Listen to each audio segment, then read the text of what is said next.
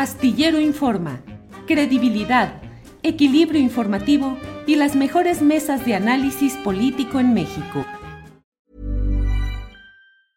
Selling a little or a lot?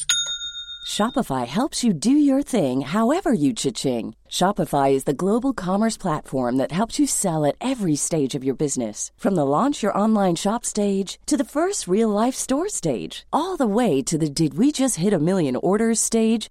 Shopify is there to help you grow. Shopify helps you turn browsers into buyers with the internet's best converting checkout.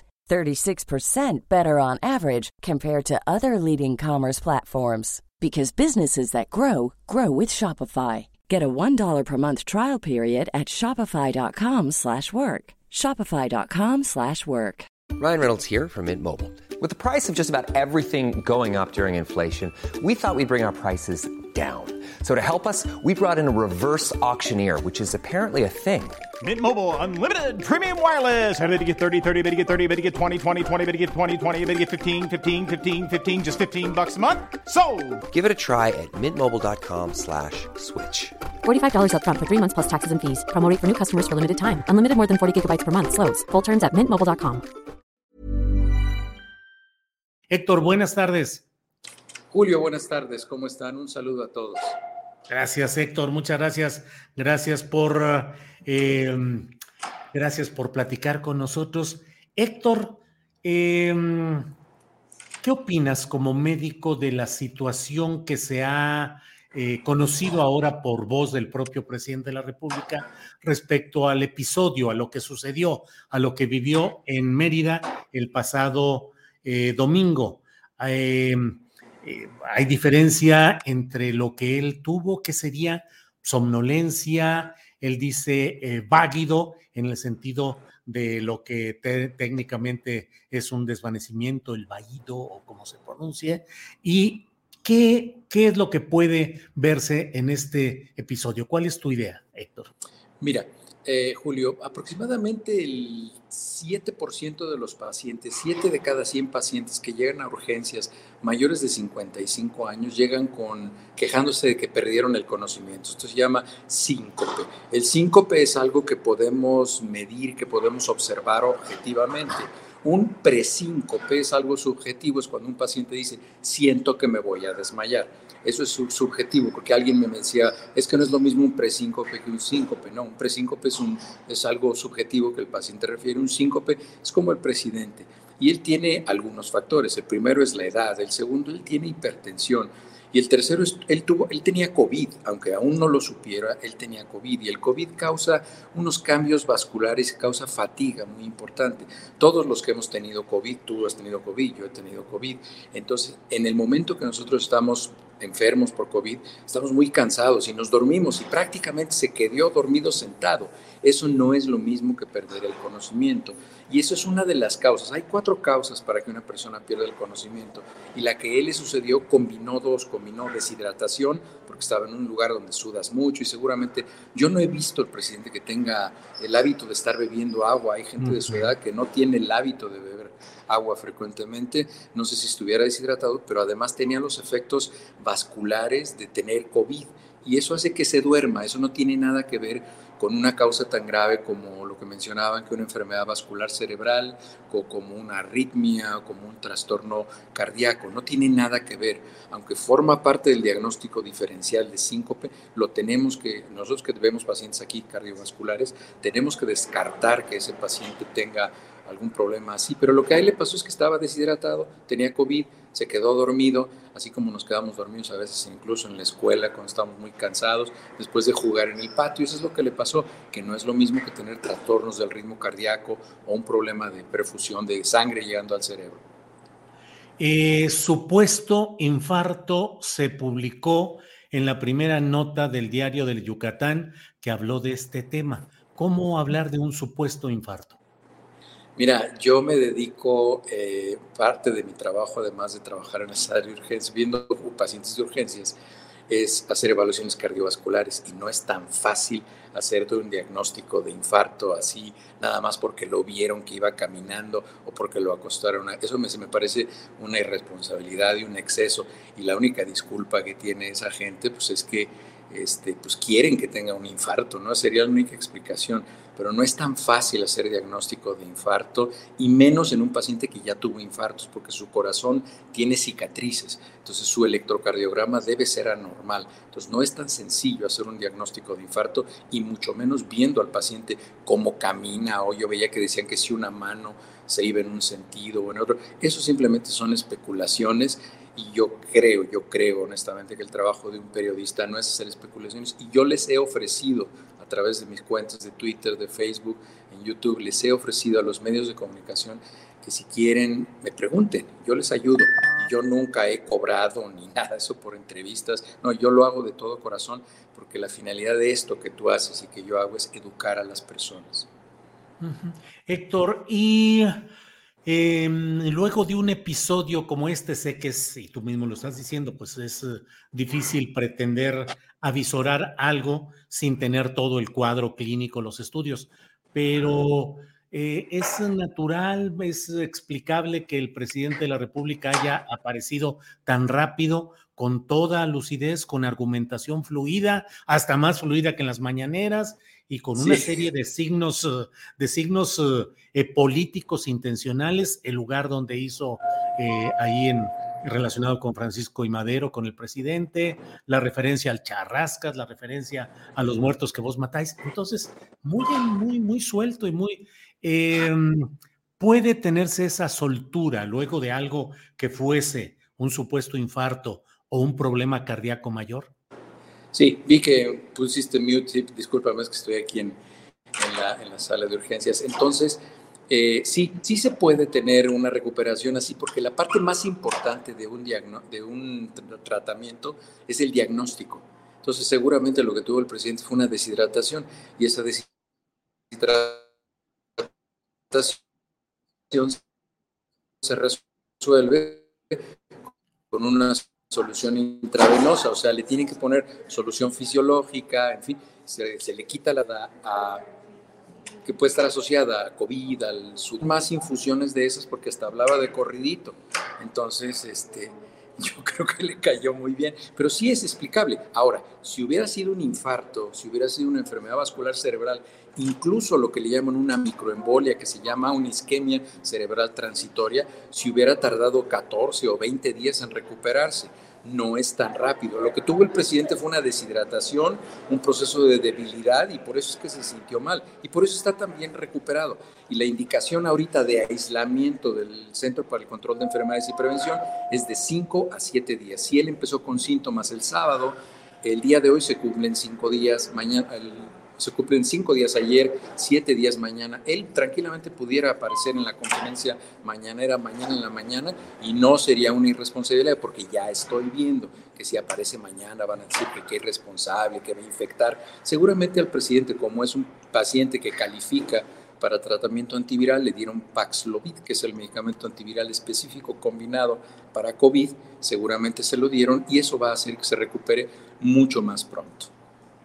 Héctor, muchas gracias por todas estas, eh, este contexto y esta información. Paso a otro tema que nos interesa también tener tu opinión, Héctor. ¿Qué opinas de este proceso legislativo que implica la desaparición del Instituto de la Salud para el Bienestar, el famoso INSABI, y mm, trasladar todo ello ahora hacia el sistema IMSS Bienestar?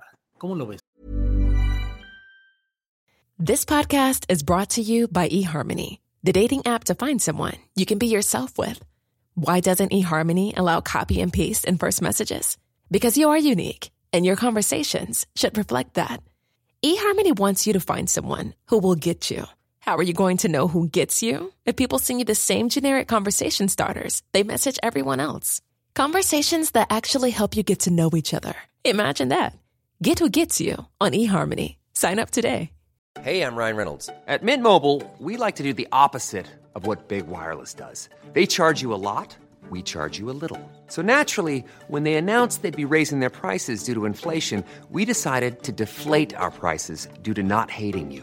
That's right. We're cutting the price of Mint Unlimited from $30 a month to just $15 a month. Give it a try at mintmobile.com slash switch. $45 upfront for three months plus taxes and fees. Promote for new customers for limited time. Unlimited more than 40 gigabytes per month. Slows. Full terms at mintmobile.com.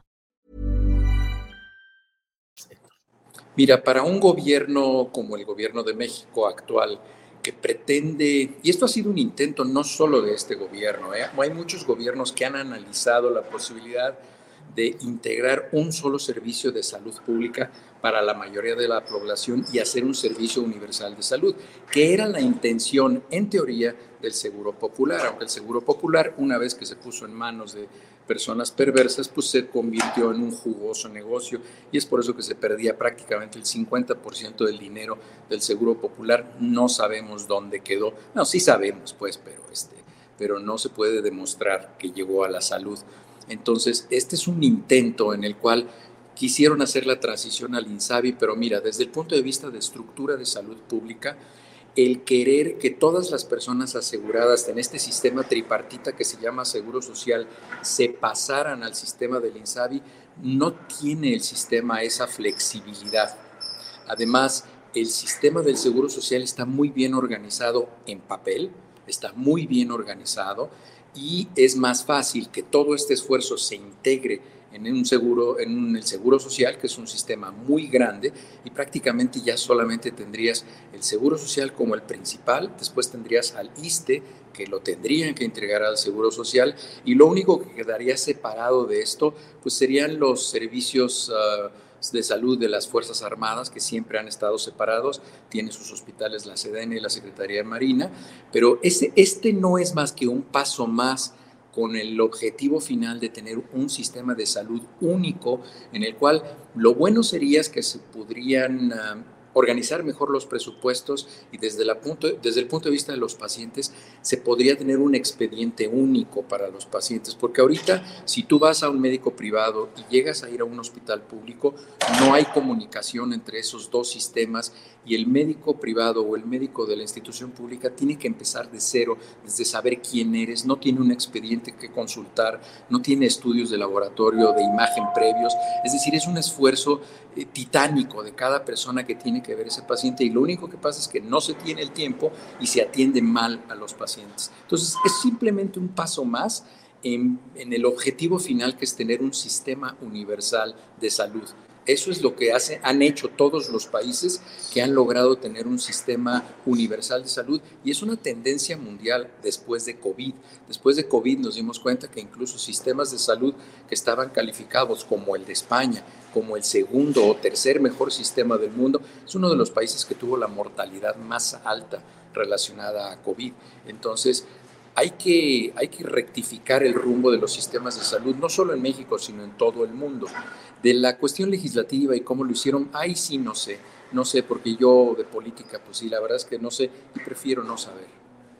Héctor, em, mucha gente dice, eh, se tardan mucho las consultas en el Seguro Social, no hay medicinas, no hay atención, no hay los médicos suficientes, está mal el Seguro Social y ahora le van a cargar toda la nómina, todo el la carga de eh, enfermos, de pacientes de lo que era el INSABI, dicen, va a colapsar, va a tronar esto. ¿Qué responder a esa idea, Héctor? Que, que es cierto, y mira, en salud pública, en todos los países, en todo el mundo, incluso aquí en Estados Unidos, siempre la demanda de salud siempre superará la oferta, siempre. Aunque haya involucradas estructuras privadas, siempre será superior la demanda que la oferta, porque no se puede alcanzar porque están muy retrasados los servicios de salud. México no es la excepción y es cierto, el servicio de salud en las instituciones como en el Seguro Social es insuficiente, pero el problema también es que durante mucho tiempo ha habido vicios, se ha tenido que luchar contra el sindicato, a mí me tocaba, a mí me tocó saber de se robaban los medicamentos, en fin, sí se tienen que mejorar muchos procesos internos de la institución, pero sí, sin duda va a ser insuficiente, pero necesitamos tener una institución que de verdad sirva para que sea el mediador entre los pacientes y las instituciones de salud. Tenemos a la CONAMED, que la CONAMED muchas veces ha sido más bien, pues como muchas instituciones en México, una figura que está ahí para que le sirva de excusa a las personas y decir, ahí está la CONAMED, pero los resultados no son realmente. Díganme, ¿cuál es el impacto en la mejoría en los servicios de salud públicos o privados desde que se fundó la CONAMED? Hay menos casos de negligencia, hay menos casos de irresponsabilidad, se ha disminuido la muerte como este, relacionada con el error médico. El error médico es la tercera causa de muerte a nivel mundial. Entonces, no es tan poca cosa y es algo que se tiene que atender y se tiene que atender muy de cerca. Bien, Héctor, pues estaremos atentos a lo que vaya sucediendo en todo este tema. Eh, te agradezco todo esto a reserva de lo que desees agregar para eh, ilustrar nuestro conocimiento de lo que es este traspaso del INSABI al IMSS eh, Bienestar, al IMSS en general. Pues mira, yo creo que mm, más que tratar de dinamitar un esfuerzo de un gobierno, la parte que nos corresponde a los ciudadanos es ser críticos, ser críticos, ser muy analíticos y exigir que se tengan estructuras en las cuales se pueda uno quejar que sea público y que pues nosotros sabemos que muchas veces los políticos no hacen las cosas o los funcionarios públicos no hacen las cosas porque están convencidos, sino porque se hace público y les da vergüenza y pues como están pensando a dónde se van a brincar, pues no quieren ser tan impopulares.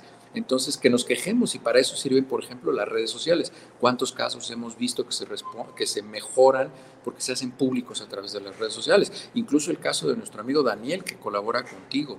Este, Daniel es una persona muy querida, su mamá Maura, y pues bueno, me ha preguntado y le he dicho, bueno, pues quéjate, pon un tuit, o me ha escrito, me ha dicho, pues, doctor, póngame un tuit para que me hagan caso.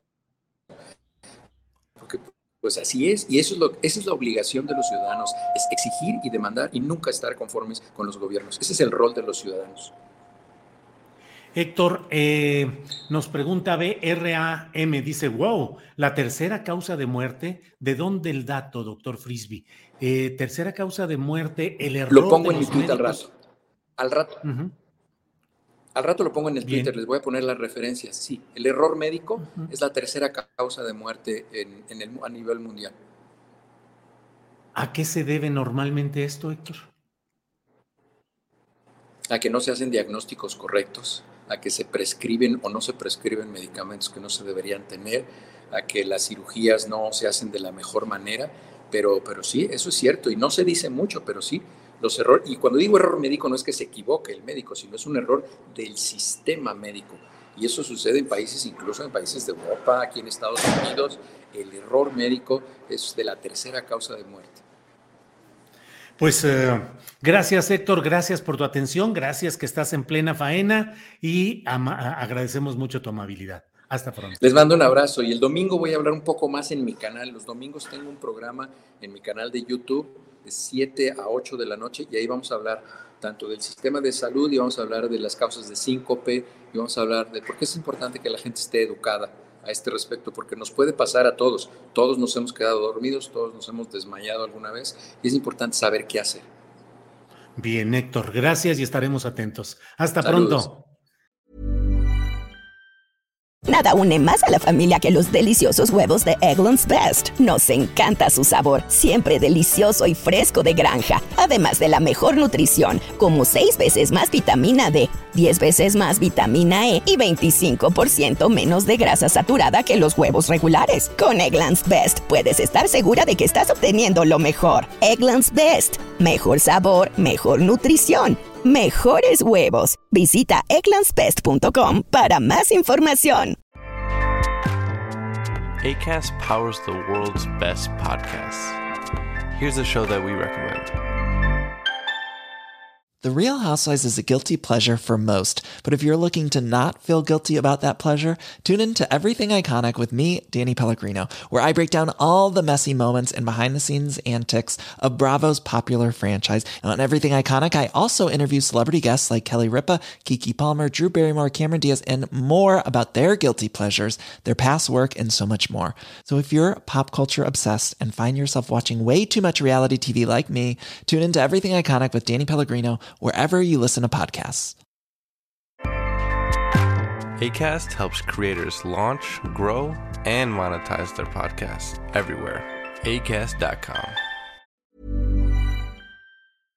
Para que te enteres del próximo noticiero, suscríbete y dale follow en Apple, Spotify, Amazon Music, Google o donde sea que escuches podcast te invitamos a visitar nuestra página julioastillero.com.